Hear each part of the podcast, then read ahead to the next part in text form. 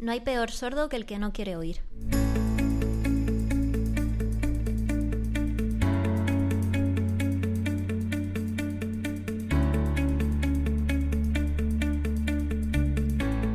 Hola, ¿qué tal? Bienvenida, bienvenido a Paradisers, el podcast del equipo de Marketing Paradise.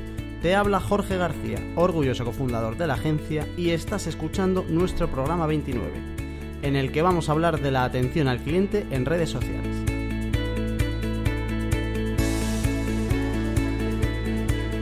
Hablaremos sobre cuándo usar los canales sociales para atender a tus clientes, de qué redes son las adecuadas para esto y de lo más peligroso, cómo gestionar tus crisis.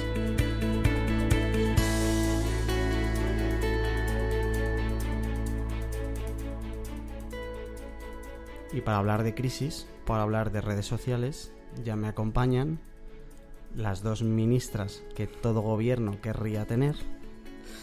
A mi izquierda, representando a la República Independiente de Social Media, Seila Martín. ¿Qué pasa, Seila? ¿Cómo estás? Muy buenas, muy bien, con ganas de volver a grabar. Bienvenida a la tercera temporada de Paradise. Muchas gracias. Y a mi derecha, representando a la Asociación de Community Managers Unidos y Felices, Alicia Medina. ¿Qué pasa, Alicia? ¿Cómo estás? Hola, muy bien. Ya un poco más tranquila, que es el segundo programa. Ya es el segundo, ya eres veterana. Sí, ya. Con dos programas aquí eres veterano. Bueno, eh, programón, atención al cliente en redes sociales, eh, da para mucho, da para podcast, y entonces vamos a hacer un podcast sobre el temita. Eh, vamos a empezar por la primera pregunta que se hace todo el mundo cuando diseña una estrategia en redes sociales o cuando habla con compañeros y vecinos sobre las redes sociales de su empresa. Y es eh, cuándo tiene sentido usar las redes sociales para atender al cliente. Seila, cuéntanos. Yo creo que tiene sentido siempre. Eh, por mucho que creas que no vas a tener un volumen de trabajo súper amplio y por mucho que no sea el rol principal de ninguno de tus canales, eh, al final es algo que no puedes controlar y te van a escribir sí o sí. Entonces, tenlo presente porque va a pasar y, y ten en cuenta eh, este, o sea, que esto puede pasar desde la estrategia. Al final, muchas veces lo vemos como, como una carga extra de trabajo y lo que es es una oportunidad. Entonces, preocúpate en, cuidar toda esta parte y, y al final piensa si, si, alguna vez tú has estado en esa otra parte de, de ser el, el, usuario que quiere consultar o que, o que quiere, yo que sé, reclamar lo que sea. O sea, la primera en la frente ya, que es eh, tú no vas a decidir si las redes sociales son un canal de atención al cliente, van a serlo quieras o no quieras. Lo es y punto. E incluso, yo que sé, marcas que, que sí que han previsto su, un volumen más amplio de, de quejas o de preguntas, lo que sea, eh, y que tienen incluso un perfil de Instagram o de Twitter, de lo que sea, solo para atención al cliente. Incluso esas marcas no pueden controlar que solo les vayan a escribir en atención al cliente. Tú ya te encargarás, como sea, de derivarlo un poco por allí, pero es inevitable que tú decidas si, si va claro. a haber o no va a haber. O sea, al final uno te coge y te dice arroba Pepito, eh, ¿cuánto tardáis en enviarme un paquete? No puede ser la respuesta, no atendemos por redes sociales. Exacto. Ya vale. te buscarás, eh, yo qué sé, pues eso, el canal que quieras derivarle o, o, lo que sea. Pero al final tienes que verlo eso como una oportunidad para, para mejorar tu negocio. Y que, no sé, es que si hay 10 personas que te están diciendo todos los días lo mismo, oye, igual te están ayudando a, a mejorar, yo qué sé, tu producto o tu servicio o, o lo que sea. Eso es algo interesante. A ver si luego hablamos de eso. Eh, luego vamos a hablar de, de, claro, de hasta dónde puede llegar la atención en redes sociales, de a lo mejor empieza por ahí la conversación y luego te, tiene que terminar en otros lados y, lo, y cuando hay datos privados, etcétera. Pero mm, qué cosas buenas, o sea, una vez que hemos pasado la barrera de hostia, qué miedo las redes sociales o no sé qué, o las usamos o no las usamos, qué cosas buenas, cuál es la parte buena de usar las redes sociales como un canal de atención al cliente. Eh, una es esa, que te, le estás dando una, una, oportunidad de que te ayuden a, a, mejorar y que al final vemos atención al cliente como si fuese siempre eh, una crisis y, y, un ejército de tuiteros poniéndonos a parir, ¿no? y a veces simplemente, pues yo qué sé, te están aconsejando y les puedes escuchar y, y aplicarlo o no según consideres. Eh, pero una parte es esa, que te ayudan a, mejorar. Además, eh, te ayudan a fidelizar a tus, a tus clientes y por lo tanto a vender. Si tienes a alguien a quien le estás mimando y se siente escuchado y se siente especial con tu marca, pues seguramente volverá. Em, y luego eh, hay mm, ventajas que te ofrecen las redes sociales en la atención al cliente que no te lo ofrecen otros canales. Eh, y que igualmente ayudan a, mejorar tu negocio, como puede ser la rapidez o la cercanía que te ofrecen las redes sociales. Yo que sé, las puedes tener en el móvil, puedes tener eh, notificaciones activadas y no es lo mismo que tener que seguir un proceso de, yo que sé, de una red de diferentes empleados por teléfono que te van pasando de unos a otros. Es mucho más cómodo. Eh, tienes muchísima información y datos que puedes aplicar y que puedes utilizar más adelante de los usuarios. Si, yo que sé, si eres un poco creativo y, un poco ágil, pues yo que sé, por la foto de la persona o por los intereses o el estilo del que escribe, le puedes dar una respuesta más ajustada y seguro que te lo agradece. Em, ¿Te puedo hacer ya la primera pregunta complicada de esta tercera temporada? Em, o sea, aquí hay cosas que están bien. Yo me quedo también, primero, con lo de que no puedes decidir si estar o no estar. Esa me la llevo ya. El, segundo es que la, la, atención al cliente en redes sociales o en general no tiene por qué ser un marrón que te pueda ayudar a escuchar que al final luego nos, matamos por ahí de en plan de vamos a conocer a nuestro cliente, a conocer a nuestro cliente y cuando te piensa, te pones a pensar en el cómo, solo te, se te ocurre mandar la encuesta de turno, no necesitas hacer una encuesta con esto, o sea, ya tienes una relación directa que te ayuda a escucharle y a mejorar tu producto o tu servicio, vale. Eh, ahora yo me pongo en el cliente más carca posible, ¿vale? Imagínate que soy un chico, no, soy un señor rancio por naturaleza de un sector que no tiene nada que ver ni, no tiene nada que ver con tu mundo, ¿vale? Vive en otro planeta y entonces te dice, sí, hombre, tú bueno, no, no con ese tono, pero te diría, eh, señorita Martín, eh, ¿se ha vuelto usted loca? ¿Se cree que yo voy a dejar que todo el mundo pueda leer cosas malas sobre mi empresa? Que es algo que además yo de vez en cuando también escucho de a mí estas reseñas que me han dejado en Google quitármelas porque esto o es mentira o este está loco o cómo hacemos para borrar eso. O sea, al final hoy en día en, a nivel de reputación la gente está más preocupada de mm, cubrirse o de eliminar lo malo que de hacer algo bueno para luego tener reputación positiva. ¿Cómo me convences tú a mí de 55 años eh, todavía atractivo, a pesar de ello, de que aún así esto es positivo. A ver, básicamente porque les estás dando un altavoz y les estás dando la oportunidad de que te digan las cosas malas, que si te las dicen es porque las hay y, entonces precisamente te están ayudando eh, a cambiar lo que no funciona. Si ni siquiera les estuvieses dando la oportunidad eh, no lo sabrías, seguirías haciéndolo mal y, tu empresa seguiría vendiendo poco o atendiendo mal a, esos, a esos usuarios. Entonces, aprovecha las redes sociales y, aplícalo en mejoras y dale, dale una vuelta para que esos comentarios eh, se hagan positivos. Vale, voy a apretar un poquito más y te diría, ok, señorita Martín, recibido, pero eh, tú aquí en el guion, de hecho, tienes como la siguiente ventaja mayor visibilidad, que tiene la parte buena como ventaja, pero luego en el DAFO clásico de marketing que odio a muerte, hay una amenaza, porque eh, como es la visibilidad es para bien y para mal. Entonces, ¿cómo sea, ¿cómo venderías el que la parte mala vaya a estar visible para todo el mundo? Porque utilizarlas como canal lo entiendes, ¿vale? Como puedes utilizar una encuesta o que te manden un email, pero hay una diferencia importante entre hacerlo en redes sociales y hacerlo por email. Y es que lo va a ver todo el mundo, puede reaccionar todo el mundo y las crisis empiezan un poco por, por, o sea, por esto, por la visibilidad de malas experiencias de alguien que se empieza a hacer bola y llega hasta donde llega es que aunque tú no estés en redes sociales, aunque ni siquiera tengas un perfil abierto, eh, pueden hablar mal de ti.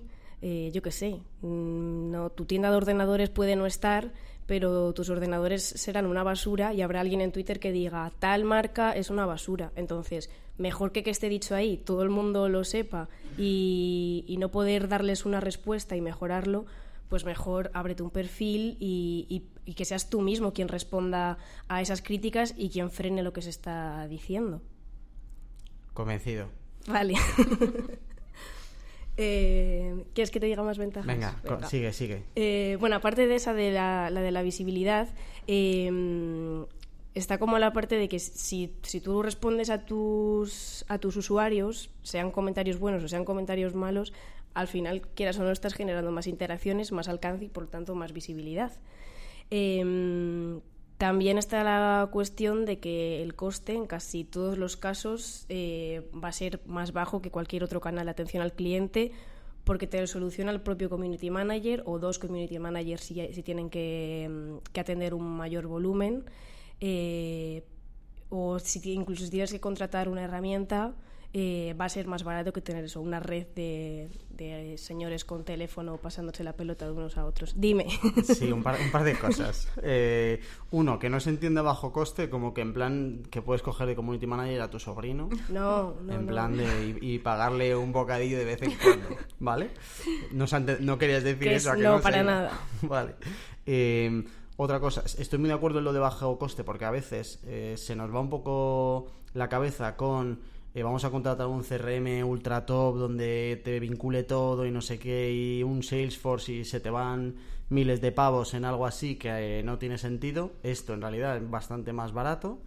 Eh, y luego me he quedado eh, pensando un poco en la conversación de antes de la visibilidad y em, he llegado a la conclusión de que al final solo te preocupas por tener mayor visibilidad cuando tienes un producto o un servicio de mierda. Si tienes un producto o un servicio bueno, no te preocupas por la visibilidad. Entonces, igual hay que poner el foco en si tienes un producto o un servicio bueno y que la gente se quede contenta, a preocuparte de que la gente eh, se quede descontenta a ver si se lo va a decir al de al lado. O sea, si alguien se queda descontento, se lo va a decir a los de alrededor, sea en redes sociales, o sea por teléfono, o sea en- cenando con los amigos. Ahí está la clave en tener un producto o un servicio bueno y te va a dar, mm, al contrario, vas a preferir que haya visibilidad porque es que eh, siempre tenemos la imagen de que los tweets que salen de marcas son para cagarse en Movistar todo el rato, pero cuando sales de las telcos hay gente que está encantada con servicios y que lo dice también en redes sociales. Sí. E incluso en Movistar, si atienden bien, eh, van a tener el, Cosas ese buenas. Claro. Sí. Vale. Ya está, continúe. Eh, y nada, como, como ventajas, eh, pues no sé, se me ocurre eh, el fácil acceso a, a soluciones que, que vienen de preguntas frecuentes. Yo qué sé, eh, a mí a veces me da pereza preguntar algo al community manager de la marca que sea. Entonces me meto a mirar comentarios, si veo que ya lo han respondido, pues mira, eso que me llevo y compro. Igual si me da pereza y me quedo ahí, pues nunca compro porque no he mirado las, las O sea, respuestas. no hay nada más millennial y a la vez nada más vago que el dar pereza el, al mandar una pregunta. ¿eh? Pero porque tienes que hacerte como... yo- igual es porque yo veo la otra parte, me imagino a mí al otro lado, en plan, eh, pues eso, que me escriba alguien súper simpático, a ver cómo le pregunto, luego que igual no me contesta, yo qué sé. Claro, porque lo quieres saber ya. Claro. Y sabes que eso va a tardar un Y poco. mira, si ya lo tengo ahí, pues... Eh, y de aquí sale otra cosa para la marca, que es lo contrario, y que lo decías tú al principio, Sheila, que es eh, al estar escuchando las preguntas que tiene la gente, puedes coger insights de decir, coño, pues a lo mejor esto eh, no lo tengo en la web y debería estar. O sea, que sacas información de eh, cómo puedo yo resolver las dudas, que al final te lo dice claramente, preguntas frecuentes, pues deja las respuestas para que dejemos ya de tener que hacer las mismas preguntas. Si tú poco a poco vas dejando en los canales eh, toda la información que está necesitando la gente, vas a disminuir mucho la atención al cliente, lo que es pregunta-respuesta, que no hay mucho más que solucionar. O sea, al final te vas a quitar también trabajo en ese bajo coste, pues a lo mejor las horas de tu equipo de atención al cliente se van a ir de verdad en otro tipo de atención que te pueda venir bien, eh, que en solucionar siempre la misma pregunta que llega, ¿verdad? Exacto. Y se me ha ocurrido otra cosa que metería en ventajas, a ver qué os parece, que es... eh, o sea, se me había ocurrido, pero se me ha olvidado. Va a venir. Va a venir... Ah, era de preguntas frecuentes... Era buena, ¿eh? Os lo prometo que era buena. Pero... Bueno, volverá en algún momento. Lo Seguro. lo bueno, hasta aquí estaríamos en un escenario en el que estamos ultra convencidos de que eh, para que los clientes hablen de mí sin estar yo, pues voy a estar yo. Eh, ya tenemos un montón de ventajas de eh, utilizar las redes sociales como atención al cliente. La siguiente pregunta que vendría es, venga, vale, pues vamos al lío, Seila, más convencido, voy a coger un monstruo que tiene 30 años de vida y lo voy a digitalizar, por lo menos en esta parte, y a partir de mañana, eh, pues por redes sociales los clientes nos van a poder decir lo que quieran y nos van a preguntar lo que quieran. Eh, ¿En qué redes hay que estar, Seila Martín? Em, pues esto va un poco con lo que decía antes de no decides tú eh, en, cuanto a la atención al cliente. O sea, no hay una red social que digas, esta es la red social por excelencia de la atención al cliente. Em, previamente habrás planteado tu estrategia y habrás decidido que tienes que estar en estas redes sociales pues por las características de tu público y su comportamiento, etcétera. Pero no quiere decir que haya una que sí o sí te vaya a servir para, para atención al cliente. Eh, obviamente puedes intuir por el comportamiento de tu público y por, por, el, por la mecánica de, de, la red social cuáles te van a encajar más. Y puedes intentar que, pues, según el tipo de contenido que aportes en ese canal y, y demás, eh, intentar que vaya todo por ahí, gestionar las preguntas y los comentarios y las quejas por ahí, pero no hay uno eh, oficial para atención al cliente. Es verdad que, por ejemplo, Twitter y Facebook, por, por la forma en la que lo utilizan los usuarios y también un poco por las, las facilidades para el propio community manager en cuanto a, a gestión, eh, son más apropiadas. Si hubiese que, que elegir dos, pues eso, por ejemplo, Twitter eh, digo estando dentro de la herramienta, que igual, yo qué sé, pues eh, ayudante con un Hootsuite que te pones tus columnas eh, para, para, ayudarte y monitorizar todo lo que se está diciendo,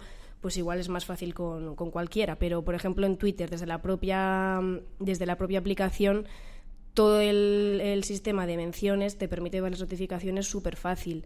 Eh, Facebook... Eh, igual, eh, tanto las notificaciones como la bandeja de entrada y además eh, te deja te permite pues eso clasificar en diferentes bandejas de entradas eh, utilizar respuestas automáticas ojo con esto que a veces salen auténticas gilipolleces eh, pero y sobre todo guardar respuestas que son muy comunes y que ya te las tienes redactadas entonces te la cambia directamente con el nombre de la persona y enviarlas. Entonces en este sentido sí que Twitter y Facebook de cara a, a gestionar eh, toda la atención al cliente eh, son más apropiadas. Instagram, eh, desde la propia aplicación, por ejemplo, cuando se acumulan muchísimas notificaciones, ya llega un punto en el que se pierden y no te deja como seguir bajando. Entonces, si tienes muchos comentarios, te tienes que ir rebuscando, yo qué sé, publicaciones a ver dónde está, si no tienes ninguna herramienta de apoyo. No obstante, es verdad que parece que está como mejorando esta parte y... Y ahora, por ejemplo, los mensajes te deja clasificarlos en bandeja de entrada principal y destacada o algo así y hace unos meses también puedes vincularlo a la bandeja de entrada de Facebook y gestionarlo desde el ordenador, que antes, pues si tenías que contestar cinco mensajes privados así un poco tochos con el móvil, te querías cortar las manos. Y mm, do, dos preguntas. Una, eh, ¿abrirías un canal de redes sociales solo pensando en atención al cliente? Depende el, el volumen de consultas que haya y lo decidiría una vez haya abierto ya otros. Vale. Yo qué sé, si tengo ya abierto un Facebook, un Twitter y un Instagram y veo que hay muchísimas quejas por Twitter y que, y que me va a facilitar eh, canalizar todo eso, pues igual sí me abro un perfil solo de atención al cliente. Vale, eso me lleva a otra que es eh, si ahora mismo una marca tiene, porque lo decidió así hace un año, eh, Instagram y LinkedIn. Eh, y dicen, esta tercera temporada, tía va en este rollo. Eh, Instagram y LinkedIn eh, y tienen un montón de... De hecho, se, se, te, toda, el más difícil todavía, te vas a pasar el juego si me contestas a que tenemos Instagram y LinkedIn abiertos, sí. ¿vale? Desde hace tiempo. Eh, y entonces viene alguien un día y dice, no, paran, no paramos de tener menciones en Twitter, un canal donde no estamos, pero hay un montón de conversaciones que por, por el, lo que sea de la marca está ahí. O sea, tú imagínate que una marca se hace TT en Twitter, pero... O sea, esto sí que es cada vez más explotando la cabeza. Una marca es TT en Twitter, pero eh, solo está en LinkedIn y en Instagram. Adelante. ¿Qué, qué hago? ¿Qué haces?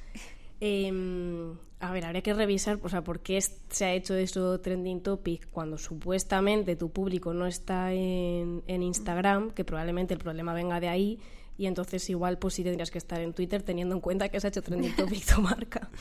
Em, y es que no se me ocurre otra, otro motivo por el que por el que te, hagas, te hayas hecho trending topic sin que tu público esté en Twitter.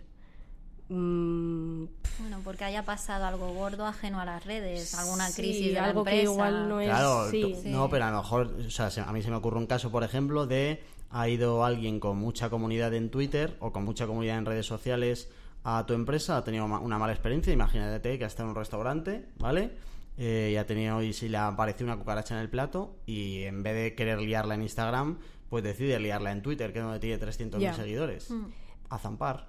Eh, sí, o sea, yo creo que no me abriría, para un caso no me abriría solo...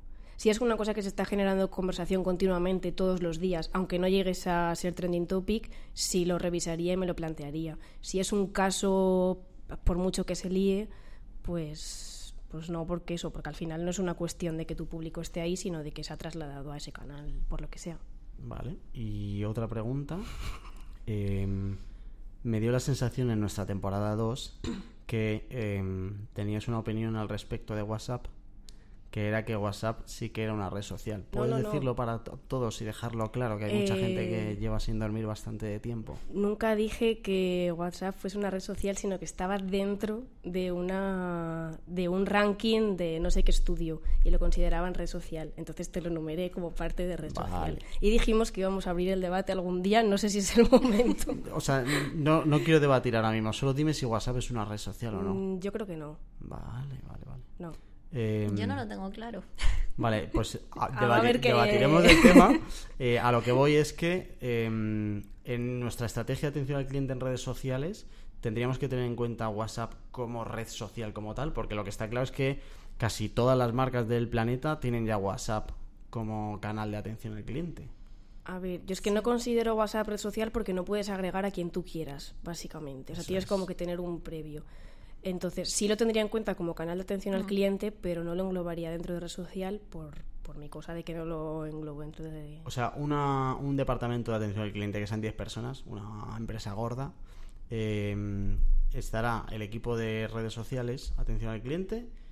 ¿Meteríais a WhatsApp como parte del equipo de redes sociales, atención al cliente? ¿O como. Mm. donde el, el pobre chico o chica que lleva el WhatsApp, donde tiene equipo o no tiene equipo? O... A ver, dependerá de tu equipo, pero igual sí que lo metería para que lo gestione el equipo de redes sociales. Pero eso ya es una cosa de gestión que no tiene que ver. Vale. Depende, sí. Vale, vale, vale. Bueno, eh, querido oyente, el debate no va a acabar aquí, por supuesto, porque ahora vamos a contarte cómo establecer un procedimiento, un protocolo de atención y qué es lo que pasa cuando vienen mal dadas. Pero primero te dejamos los canales, que también son redes sociales, por los que nos puedes contactar. ¿Quieres insultarnos? Escríbenos a hola.mkparadise.com y veremos qué original eres. También puedes mandarnos gifs de gatitos por Twitter a la cuenta arroba mk-paradise o por Instagram arroba marketingparadise. Bueno, pues seguimos por aquí y ahora pasa la pelota a Alicia Medina, que nos va a contar, una vez que ya tenemos claro en qué redes sociales vamos a llevar nuestra atención al cliente, cómo se establece un procedimiento de todo esto y se organiza. Sea en, eh, Alicia empieza por ahí, a ver si estamos de acuerdo. Vale. Este procedimiento vale igual para una persona, para dos, para un equipo de 10 personas, ¿verdad? Sí, en principio sí, sí debería. Vale, yo voy a hablar del protocolo desde nuestro punto de vista, que somos una agencia, una agencia que trabaja para una empresa. Eh, porque para nosotros era importante definir cómo va a ser la relación con la empresa y eso en un protocolo interno no se tendría en cuenta. Así que bueno, hay alguna diferencia. Pero bueno, vamos a hablar de lo que sabemos que es como agencia. Y bueno, el principal objetivo de tener un protocolo es tener una guía para que la persona o las personas que van a gestionar las redes sociales y los responsables de la empresa sepan cómo actuar ante cualquier situación o casi cualquier situación de atención al cliente, incluso las que deriven en una crisis. Aquí incluso habría que tener en cuenta las que están hoy y las que pueden venir. O sea, que Claro. sería importante también documentarlo para que si mañana entra una persona sepa eh, meterse en todo el protocolo que ya está Sí, establecido. porque al final son procedimientos. Tú tienes en cuenta todas las cosas que pueden pasar. Casi todo, porque siempre te va a pasar algo que a lo mejor no habías previsto, pero en general sí. Y de hecho es lo bueno del protocolo que al haberlo pensado con antelación, pues luego la respuesta va a ser más rápida, la relación con la empresa va a ser más ágil y bueno, el usuario se supone que va a quedar más satisfecho o por lo menos va a ser mejor atendido. Entonces, bueno, ¿qué partes tendría que tener este protocolo?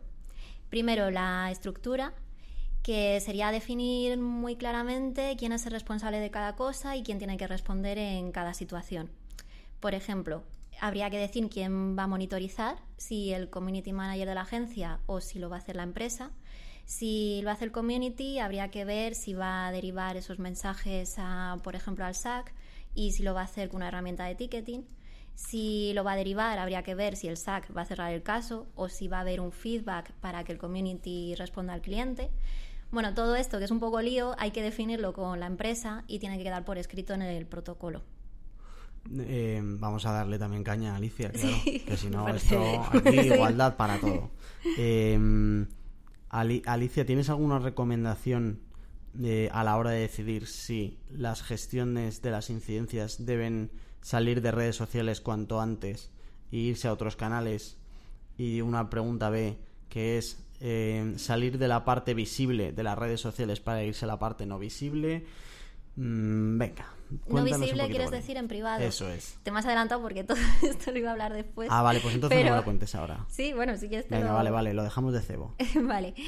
Y bueno, que en cuanto a la estructura habrá que definir también siempre que hay una persona de la empresa que sea responsable, una o varias, dependiendo de los departamentos que estén implicados, a la que vayas a reportar o a la que puedas preguntar ante cualquier duda o si hay una crisis que puedas responder. Yo ahí añado, lo- o sea, haría eh, hincapié en lo de la persona, porque como lo dejes en un departamento de que en plan de que esto es responsabilidad de marketing, marketing no es nadie y somos todos a la vez. Mm. Entonces yo siempre intentaría que fuera una persona con nombres y apellidos la que se tenga que responsabilizar de eso.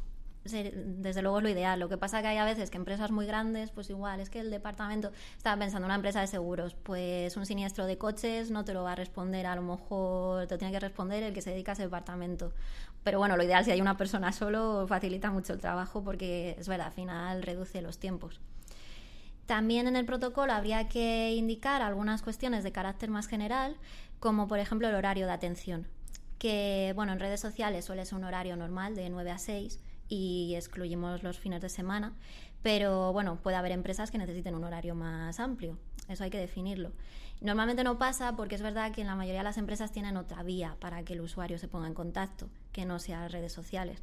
Pero bueno, puede pasar. Yo pienso que a lo mejor telefonía, pues sí que trabaja los fines de semana. Todo eso tiene que quedar indicado en el protocolo. Pre- pregunta para las dos. ¿Creéis que en un canal como redes sociales y en algo que nunca termina, eh, como el canal digital, tiene sentido tener un horario de atención al cliente? Yo creo que sí. Porque... No penséis en vuestra jornada laborales. No, pero creo que sí, porque la gente tiene que saber en qué horario la van a responder. Bueno, es verdad que si tienes un Sí, equipo muy hablo de no tener horario. O sea, hablo de que lo mismo que yo puedo comprar una tienda online a las 12 de la noche, mm, si tengo las dudas a las 12 de la noche, si necesita eh, no tener horario. Pues o está muy automatizado y lo hacen robots, o la empresa necesitaría contratar a mucha gente. Ahí es a donde voy, o sea, Claro. pe- pero más allá de, o sea, de, de la, de los costes que tiene, si creéis que, pues Sheila antes decía, que, que si le iban a tardar en responder, que no sé qué, que para eso no pregunta. Eh, ¿Cuántos no compramos ya a las 10 de la noche o a las 11? No compramos en horario, de hecho, precisamente porque antes estamos trabajando. A ver, yo creo que depende la marca. O sea, si a mí se me ha antojado comprarme un bolso a las 10 y escribo la pregunta a las 10, yo ya doy por hecho que no me van a contestar hasta el día siguiente. Si es, yo qué sé. Que me he quedado sin internet en casa, algo que te crea mucha ansiedad. Sí, o cualquier cosa, yo que sé, pues eso, algo del teléfono, tal. Pues sí que me gustaría que hubiese un horario por lo menos un poco más amplio, si no 24 horas. Eh, ¿Sabes que me acabo de acordar de la otra ventaja que... De Sabía yo que iba a volver en algún momento. Y es- está un poco relacionado con esto, y es que solemos ver la atención al cliente como el marrón de ver que quiere alguien que nos ha comprado, pero me parece una gran oportunidad para vender a clientes que todavía no lo tienen. O sea que al Sí, final total. en la atención al cliente puede haber el clásico de, oye, tenéis eh, o sea, cualquier pregunta que le digas pues sí o no, pero puede haber preguntas del rollo, eh, oye, esta crema me viene bien a mí, que tengo una piel de no sé qué, Sí. y que pueda ser una parte comercial donde el atención al cliente no tenga que ser un pozo sin fondo donde metas dinero, sino que también pueda ser una inversión, no sé si es marketing como tal, pero sí que es una inversión que puede tener un retorno bueno. Sí, ocurre, la gente te hace ese tipo de preguntas también. Claro, y eso ayuda mucho a vender, o sea, no es lo mismo que le pases un enlace de pues lételo aquí, Claro. o pues yo creo que viví, viví, y al final eres un poco simpático y Claro, o sea que puede ser una parte comercial la atención al cliente igual, es una ventaja, es interesante. Y que está enlazada con lo que estábamos hablando ahora, y es que claro, si tienes a un tío comercial que te puede vender con esa atención al cliente, pues ¿por qué no vas a tener a otro a partir de las 6 también y te vas a las 8 de la tarde o a las 10? O sea, si hay gente que te está... O, o pienso también si tienes público eh, con otro uso horario. Si vendes en Latinoamérica, por ejemplo, necesitas a alguien atención al cliente seguro y ya te plantas en las 24 horas igual. sí, o sea, yo creo que depende mucho del caso, habría que ver que te... Otra cosa es eh, que ya no sean consultas, y se- pues, imagínate, hemos decidido que es una cuenta que el horario de atención al cliente es horario comercial y de repente te llega una crisis un viernes. Tú como community manager tienes la obligación de estar mirando todo el fin de semana qué ha pasado y salvar eso y... A eso iba yo ahora. Ah, pues mira.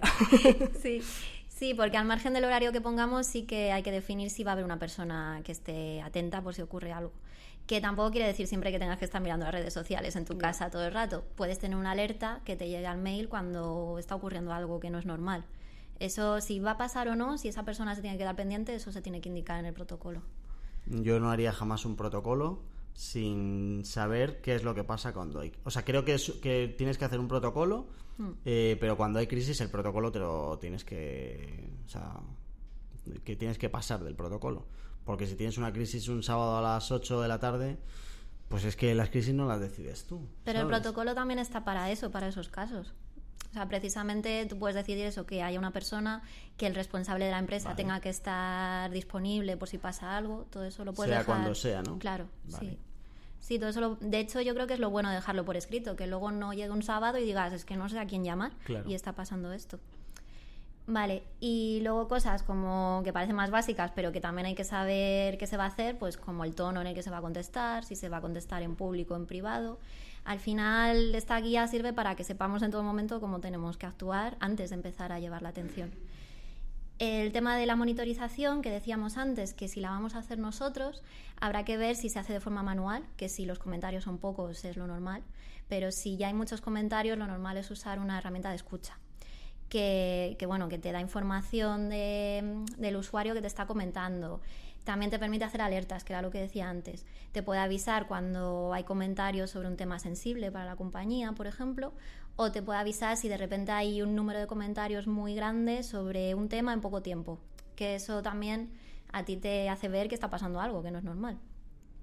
Entonces, para compañías que tengan más comentarios, sí que es bueno tener una herramienta de este tipo. Aquí, Alicia, metemos también eh, la monitorización de, come- de comentarios, pero que no tienen por qué mencionarnos. Claro, o sea, sí, que hay mucha gente que menciona la marca sin mencionar al usuario, ¿verdad? Sí, también. Sí, que de otra forma, bueno, puedes encontrar esos comentarios, pero es más difícil que sin una herramienta. Eh, luego, vale, eh, ¿cómo vas a derivar las preguntas? Bueno, lo normal es que tengas un documento de preguntas frecuentes que hablaba Seila, con algunas preguntas que suelen repetirse mucho, consultas generales, y que tú puedas contestar a eso desde la agencia. Pero para muchos otros casos, lo normal es que tengas que derivar, porque a lo mejor hay que revisar expedientes de clientes o hay que tomar una serie de decisiones que nosotros no podemos tomarlas. Entonces, lo normal es que bueno, se lo digas a un responsable o, si es una empresa grande, al SAC, al Departamento de Atención al Cliente. Y en ese caso, ¿cómo lo vas a derivar? Pues podrá ser manual, con un Drive compartido, un Excel o un correo electrónico. O si tiene una herramienta de ticketing, pues te integrarán, que muchas empresas ya tienen, y solo es integrarlo con redes sociales y bueno, de esa forma se lo comunicarás. Pero elijas la forma que elijas, en el protocolo tienes que indicar lo que vas a transmitir. Si le tienes que pedir información personal al usuario, por ejemplo, o si al SAC necesita saber si ya es una pregunta que se ha hecho más veces, o si el usuario es influyente. Porque, bueno, aunque vamos a contestar a todos los usuarios igual, no vas a tener para nosotros la misma importancia si un usuario tiene 10.000 seguidores que si tiene 30, o si un comentario se ha viralizado mucho o si no lo ha visto nadie. Al final eso lo tiene que saber la persona que va a tomar la decisión. Em, tenía una pregunta pendiente como para el final, pero creo que tiene sentido aquí y es vuestra opinión sobre eh, tener un bot. Es decir, pues eh, como comentaba Alicia antes, lo de eh, que hay algunas preguntas frecuentes y que al final es copiar y pegar. Si para ese tipo de usuario tiene sentido, o sea, imaginaos, yo que sé, una empresa que tenga 3.000 menciones cada mañana y la mitad sean de preguntas frecuentes, puede que tenga sentido el, por lo menos, el plantearse si con tecnología no te ahorras muchísimo esfuerzo humano que podemos destinar a otra cosa, ¿no? Yo entiendo que sirve como filtro. Es que no me acaba de gustar los bots y creo que le pasa a mucha gente, ¿no? Es como cuando llamas por teléfono, que es que no notas que estás hablando con una máquina y no es lo mismo. Esa es la otra cara de sí, esto. A mí es lo mismo. Mm. Eh, o sea, entiendo que puede facilitar el trabajo y a lo mejor para cosas muy, muy, muy, muy específicas, tal, pero es lo que decía de Facebook, a veces te salen las respuestas automáticas hablándote de usted o cosas como que no tiene sentido y al final, pues eso, no te hace mucha... O sea, si, y si encima, o sea, si no responden, o sea, no solucionan el problema, os enfadáis mucho más de decir, encima tengo que la máquina esta no me va a solucionar el problema. Sí, porque cuando alguien viene cabreado, al final si tú la atiendes bien, como que, que nota que hay una persona detrás. sí. Y además normalmente solemos decir siempre el comentario, si yo sé que tú no tienes la culpa, pero te, lo llevas tú. Y eso con una máquina no le vas a decir, si es que yo sé que tú no existes, te lo zampas igual. Vale, eh, otra cuestión es que hacemos con los comentarios negativos, que bueno, el procedimiento de derivar y todo va a ser igual, pero sí que entra otra variable, que es que si se van a contestar o se van a eliminar o se van a borrar. Que, que, esto se puede hacer si no queremos generar ruido en comentarios que a lo mejor tienen insultos o que son de usuarios que ya no son clientes o de clientes a los que ya les hemos dado una solución y no les ha parecido bien, porque en ese caso ya no podemos ayudarles mucho más y a lo mejor queremos que las cosas se queden ahí. Y, pero el caso de que los borremos solo quiere decir que no lo ven otros usuarios, no que lo ignoremos, que tenemos que hacer seguimiento y tenemos que reportarlo y todo igual. Aquí, Vas a estar en contra de... Alicia, no, aquí la pregunta se hace sola y es ¿qué comentarios que no tengan insultos eh, borraríais? Que no tengan insultos. Porque esa es fácil. O sea, alguien que te insulta, mm. pues lo borras y ya está. Pero, ¿borraríais alguno más? Es que yo creo que en ese caso de un usuario que ya le has dado una solución y aún así te sigue poniendo el mismo mensaje en post tras post, pues a lo mejor ahí sí que sí que habría que borrar. ¿Algún cansino de copiar y pegar y ya está que no está aportando nada? Sí. sí. ¿Vale? ¿Algún caso más? Creo que no. Mm. ¿Algo que haga muchísimo daño? Es decir, imaginaos que eh, hay un comentario de he entrado en el baño del restaurante y me he encontrado una rata. O sea, porque eso hace un daño brutal. No, pero es que yo no lo borraría porque puede ser peor lo que te va a pasar. Te, va a volver a escribir o va a escribir en otra publicación, o sea, en otro. Pero imaginaos, que es un, pero imaginaos que es un usuario que tiene un huevo y 10 seguidores. Ay, yo no me atrevería a borrarlo. Yo tampoco. Me da más miedo borrarlo que, que quede y... Es que va a volver seguro. Es que si es una cosa. Si es un usuario con un huevo y se ha molestado en meterse en su Twitter, que llevaría 100.000 años sin meterse, vamos, va a estar pendiente de lo que le dices. O sea que ni en ese, esa situación de un restaurante con una rata en el baño yo no lo recomendaría. Vale, pues que todo el mundo tome nota.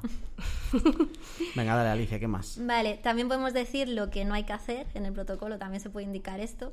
Por ejemplo, que no podamos desvelar información personal del usuario en público o qué tono no podemos usar, que bueno, esto parece muy fácil, que todos sabemos que no podemos insultar, pero bueno, yo tenía aquí dos ejemplos de dos empresas que contestaban un poco con insultos que al final, bueno, estaban contestando en el mismo tono que el usuario, pero yo creo que no hay que ponerse al mismo nivel, siempre tienes que mantener un poco la profesionalidad. En este caso era a la FNAC que le decía a un usuario que, bueno, le decía que les llamaba soplapollas y la FNAC le contestaba, hola, aquí los soplapollas, etcétera. Seila me ha dicho antes que no le parecía tan mal. Porque me hace gracia. sí, lo haces pero... tuyo, verdad. pero es verdad que o sea, me hace gracia verlo, pero es verdad que si yo lo viese sería el típico comentario que si me estás insultando no te voy a contestar o te lo borro. Claro. Y otro caso que era de Renfe, que les decía, bueno, cuando se cae una puta verja hay que levantarla. Y en Renfe les contestaban, hola, depende si las putas verjas pertenecen a cercanías o no. que es gracioso, pero yo no lo haría. Como persona que gestiona redes sociales, yo no lo haría Em, nunca. Lo que pasa que en el caso de la FNAC, eh, quiero que estéis respondiendo como si fuerais vosotros, pero pensar si sois eh, MediaMark Sí, y sí, te o llaman sea, soplapollas. Porque su tono, eso sí. Claro, alguien te llama soplapollas. O sea, en serio, ¿eh? De que alguien te Mm. diga soplapollas de verdad, de que te quiere insultar, te quiere hacer daño. Pues hombre, si soy el, despacho de abogados de Jorge García, pues hombre, Ya. contesto una de... me- pero, pero si soy Sí, yo. ¿sabes? O sea, si eres la marca y previamente claro. lo has hablado con la marca y te deja, te da un poco de rienda suelta. Pero a eso iba con el protocolo, que hay que decirlo. Si la marca te dice Vale, que siempre claro. tienes que tener un tono serio, pues de ahí no te puedes salir, no puedes decidir tú tener esas contestaciones. Ahí, ahí sí que habría un poco de mm, chicha en, o sea, en hacer un protocolo lo más exacto posible, porque al final los tonos, cada uno en la cabeza, o sea, el tono de divertido, cada uno puede tener un tono de divertido muy diferente. Eso puede ser complicado a la hora de ponerlo en un papel, ¿no? Es que yo creo que el tono, el, per- perdona, el protocolo tiene que estar muy detallado y tener ejemplos, que tú pongas ejemplos de cómo vas a contestar. Vale, Sobre todo porque la marca lo haya visto y te dé el visto bueno, que yo creo que es importante. Vale, y por último, habría en el protocolo se tendría que decir que va a llevar el reporting que se haga de la atención. Que esto se suele definir con el cliente porque para cada uno es importante una cosa, pero así de forma general ese informe debería llevar el número de consultas que se han atendido, cuántas se han resuelto, la tipología de esos comentarios, un ranking de usuarios también estaría bien con la influencia de los usuarios que han comentado y, y, bueno, aprendizajes y conclusiones y a lo mejor pues una comparativa con los meses anteriores. Es- Eso así en general. Esto lo hemos hecho en plan pensando como nosotros como Mm. agencia, pero cualquiera que tenga un jefe va a tener que hacer el mismo reporte igual, o sea que puede tomar Mm. Sí, nota. sí, sí. Y hasta ahí el protocolo. Venga, y si nos encontramos una rata en el baño, ¿qué es lo que pasa? ¿Qué es lo que habría que hacer como empresa cuando tenemos una crisis así? Bueno, primero define si quieres, porque lo de la rata estamos de acuerdo en que es una crisis. ¿no? Sí, sí. Bien. Eh, afuera de lo de la rata, Alicia, ¿qué podemos considerar como una crisis? Es que para ese es, el, nerviosos? ese es un poco el problema que entendemos por crisis. Yo os quería preguntar a vosotros, que, ¿cómo definiríais una crisis? Em, Yo algo que haga mucho daño y que esté siendo muy visible. sí, en plan, Las yo creo que lo mediría un poco por el por el daño que te haga y también por el volumen. Igual es una cosa que si le dice una persona no te parece como muy tal, pero cuando ya hay 100 con lo mismo, Pero vosotros no me valéis porque, porque ya sabéis de qué va esto. Pero una empresa muchas veces se asusta mucho con cualquier comentario negativo y ya se piensa que es una crisis. Entonces, bueno, hay que dejar claro que no todo comentario deriva en un negativo va a derivar en una crisis. Si te encuentras una rata, probablemente sí. Incluso en ese caso, habría que ver la influencia que tiene ese comentario. Y, y bueno, yo de hecho nunca me he encontrado una crisis como tal, nunca me la he encontrado, o sea que ocurre menos de lo que se piensa. Em, como punto de partida para identificar esa crisis, yo creo que habría que identificar una serie de fuentes que pueden provocar la crisis para tenerlas en cuenta, que pueden ser la insatisfacción de los clientes, que bueno, ya sabemos que la mayoría de los comentarios negativos nos van a llegar por usuarios que no están contentos con nosotros y si esos usuarios tienen muchos seguidores y mucha influencia puede derivar en una crisis. También un error de la marca, la propia marca puede provocar una crisis por cometer una equivocación o, o hacer una acción desafortunada. También puede ser una crisis interna de la marca que, que vaya que trascienda al mundo digital o puede ser un problema de comunicación, algún mensaje que se haya malinterpretado. Y para identificar estos problemas tenemos que tener una escucha activa de nuestros canales porque si no, no lo vamos a ver. Y incluso aunque encontremos comentarios que tengan que ver con estas temáticas, tampoco quiere decir que estemos en una crisis. Aún habrá que valorar una serie de factores, que era lo que estabais diciendo vosotros, que era si el usuario tiene muchos seguidores, y más que seguidores, yo creo que es su influencia, porque no me importa tanto que tenga 5.000 seguidores como que tenga mucha autoridad en la comunidad, que le sigan mucho a todo lo que dice y compartan mucho. También habrá que ver el tipo de contenido, si es un tema sensible para la compañía o si el tono es muy agresivo o si hay pruebas como fotografías. En el caso de la rata no es lo mismo que te digan me encontrado una rata que te pongan una foto, que eso ya es más evidente. También habría que ver si ocurren muchos comentarios en muy poco tiempo y cuánto tiempo dura. Y, si los comentarios negativos ya trascienden el mundo digital y salen en televisión o algo por el estilo, pues ya estamos ante una crisis más gorda. Ahí más vale que te hayas enterado antes de que salga en televisión. Sí, sí.